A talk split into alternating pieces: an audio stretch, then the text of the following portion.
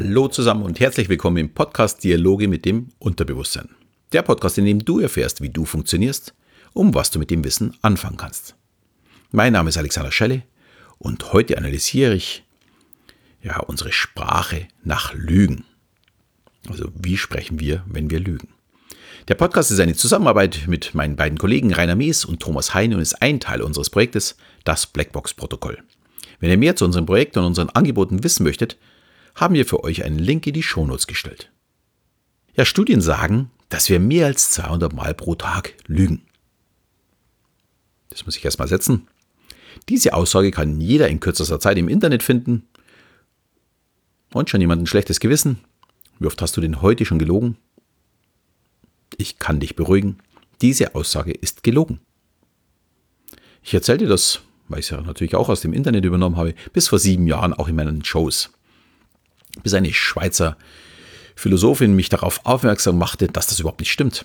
Es ist wie vieles im Internet einfach abgeschrieben und immer wieder vervielfältigt worden.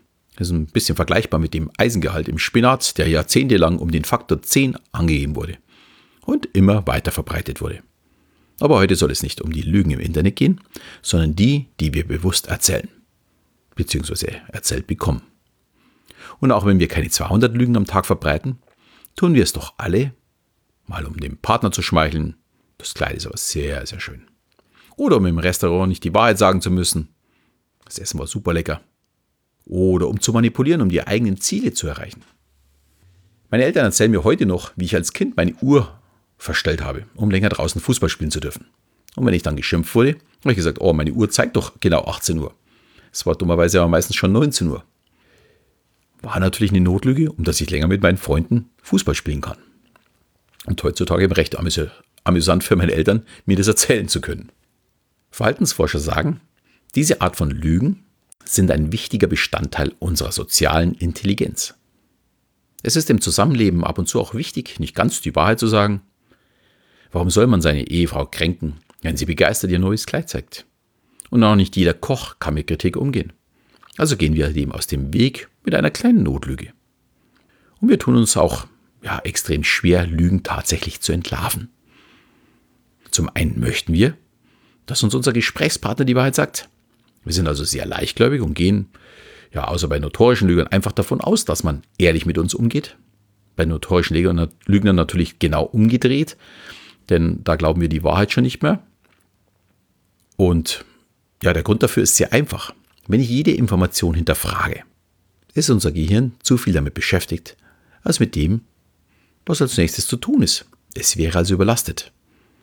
Wenn wir alles auf den Lügengehalt hinterfragen würden, könnten wir uns auf nichts anderes mehr konzentrieren. Und deswegen ist es so schwer, ja, Lügen zu enttarnen. Ja, und zum anderen ist auch nachgewiesen, dass wir uns für Lügen viel mehr Mühe geben als für die Wahrheit. Wir betonen es und beschreiben die Lüge viel intensiver als die Wahrheit. Außerdem zeigen wir es in einer ja, deutlich emotionaleren Gestik und Körpersprache. Und mit diesem Wissen könnte man meinen, es wäre jetzt ganz einfach, die Lügen zu erkennen. Aber mit dieser zusätzlichen Information kann unser Gehirn nicht umgehen. Und daher sind Lügen für uns einfach ganz schwer zu erkennen. Und wir lernen das von klein auf. So bis zum Alter von drei, vier Jahren können wir noch gar nicht die Unwahrheit sagen. In diesem Alter glauben wir, dass unser Gegenüber alles weiß, was wir selbst wissen. Da ist es auch noch nicht möglich zu lügen. Aber dann so ab Kindergartenalter üben und lernen wir immer mehr zu lügen und es für uns gewinnbringend einzusetzen. Und als Erwachsene sind wir dann ja, Vollprofis und können Lügen geschickt einsetzen. Und es ist sehr schwer, sie zu erkennen, wenn jemand lügt.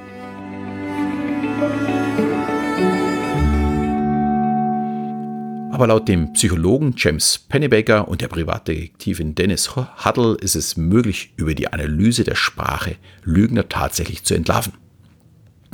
Dennis Huddle hat in ihrem Job als Privatdetektivin viele Lügner und Betrüger überführt. Allerdings bedurfte das sehr häufig einen hohen Zeitansatz. Sie musste ja recherchieren, sie musste die Leute beobachten. Es hat einfach viel Zeit in Anspruch genommen. Und sie fragte sich, ob es nicht möglich wäre, Lügner nicht ja, anhand ihrer Sprache überführen zu können. Einfach zu sehen, ob aufgrund des Textes, was der sagt, jemand lügt oder eben nicht. Ja, und Dennis Huttle beschäftigte sich mit dem Thema und stolperte dabei über die Arbeiten von James Pennebaker.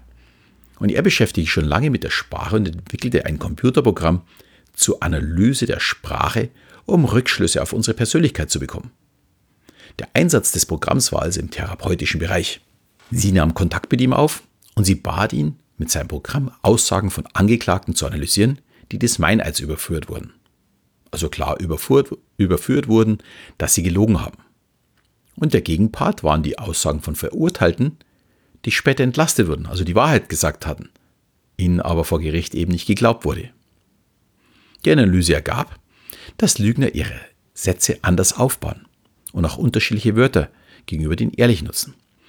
Diesem linguistischen Lügendetektor gelang eine Erfolgsquote von 76 Prozent und ist damit besser als jedes andere technische System und auch uns hoch überlegen. 76 Prozent sind ja immerhin drei von vier richtige. Aber was passiert da genau? Das System macht nichts anderes als Wörter zählen. Und am Ende werden dabei die prozentualen Abweichungen ins Verhältnis gesetzt und damit eine neutrale Einschätzung des Inhalts vorgenommen. Zum Beispiel nutzen Lügner deutlich seltener das Wort ich. Dagegen sprechen sie viel häufig von er, sie oder Mann. Sie möchten nicht über sich selbst sprechen, sondern sprechen lieber über andere und versuchen so, die Aufmerksamkeit von sich abzulenken. So ganz nebenbei ein Fakt, auf den ich bei meinen Recherchearbeiten zu diesem Podcast gestoßen bin. Frauen nutzen das Ich in ihrer Sprache deutlich häufiger als Männer. Dagegen Männer nutzen die bestimmten Artikel wie der, die, das deutlich häufiger. Und es macht auch Sinn. Männer sprechen mehr über Fakten und Frauen erzählen lieber emotionale Geschichten. Aber kommen wir zurück zur Analyse der Lügen. Das zweite Indiz für Lügen sind Ausdrücke zur Verstärkung. Die sagen dann zum Beispiel, die Mauer war extrem hoch oder es war super schwer oder der Job ist außergewöhnlich gefährlich. Und gleichzeitig nutzen Lügner kaum Worte zur, Abwech äh, zur Abschwächung. Also, das war ganz leicht, oh, da war nicht viel zu tun und so weiter. Ja, und zu guter Letzt nutzen Lügner mehr Bindewörter, wie weil, deswegen, ansonsten. Denn ein Lügner hat nicht erlebt oder gefühlt, was er erzählt. Und durch die Verbindung, die Konjunktion, versucht er seinen Satz, ja, Inhalt zu geben. Begründungen, warum es so ist und eben nicht anders.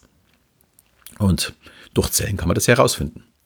Ja, allerdings ist es für uns natürlich nicht möglich, wie ein Computer die entscheidenden Wörter mitzuzählen, aber darauf achten, ob jemand über sich selbst spricht oder immer nur über andere oder ob er ständig übertreibt, sollte jeden hellhörig werden lassen. Ja, und vielleicht so tun, als hätte man nicht gut aufgepasst und er sollte es einfach nochmal schildern. Und das führt bei Lügen oftmals zu noch mehr Übertreibung. Es wird immer mehr Fantasie reingepackt. Und dann wird es schon deutlicher, ob man seinem Gegenüber glauben kann oder eben nicht. Also zukünftig etwas aufmerksamer zuhören, darauf achten, wie jemand da spricht und schon kann man ihn deutlich besser analysieren. Ja, damit bin ich auch heute wieder am Ende angekommen. Ich hoffe, ich hatte ein paar spannende Informationen für euch.